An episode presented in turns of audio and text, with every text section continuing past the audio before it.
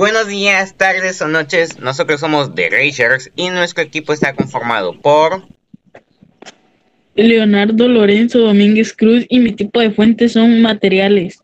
Miguel Eduardo Álvarez Arellano y mi tipo de fuentes son naturales. Alessandro Esquivel Arco y mi tipo de fuentes son escritas. y su servidor Roberto París Magaña y mi tipo de fuentes es orales. Ok, este podcast trata sobre un minijuego de rondas de pregunta sobre nuestros tipos de fuentes. El que no sepa qué responder perderá, por lo que suerte y que gane el mejor. Ok, primero, para saber si están listos para este minijuego, ¿cuál es el concepto de tu tipo de fuentes? Va, Leonardo. Mi mi concepto es son el conjunto de objetos como lo pueden ser las monedas.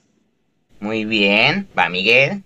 Son todas aquellas que hablan sobre los restos humanos de animales o de plantas. Ah, bien.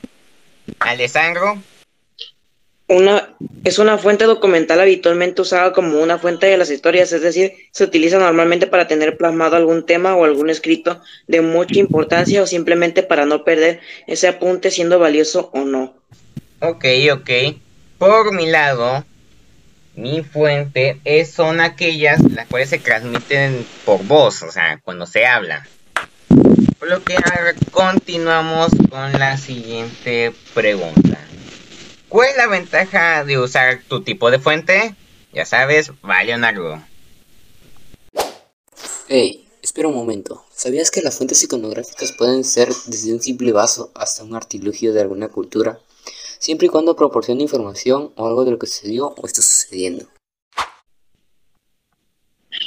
Muéstrame el documento otra vez, ¿no? No, La respuesta. No, no, ¿cuál, cuál documento? Eso es un podcast, ¿no? No, ya Roberto, la respuesta. Roberto. Pásame la respuesta, Roberto. No. Va Miguel.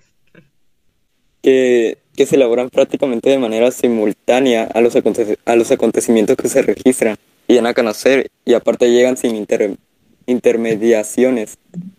Muy bien, muy bien. Alessandro. Eh, permite un registro permanente, algo que no tienen otros tipos de comunicación. Por mi lado, mi fuente, este, simplemente, pues hace más didáctico todos, gracias a algunas, algunos tipos de mi, dentro de mi fuente, como son las canciones. Hace que sea más entretenido, más dinámico. Mientras, sigamos con la siguiente pregunta. Una difícil, ya casi finalizando. Amigo, primero.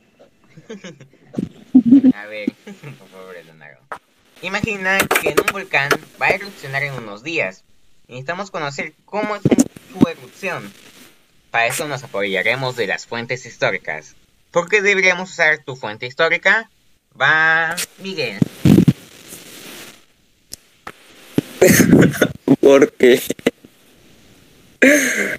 no sé, güey, ya hasta acá llegué.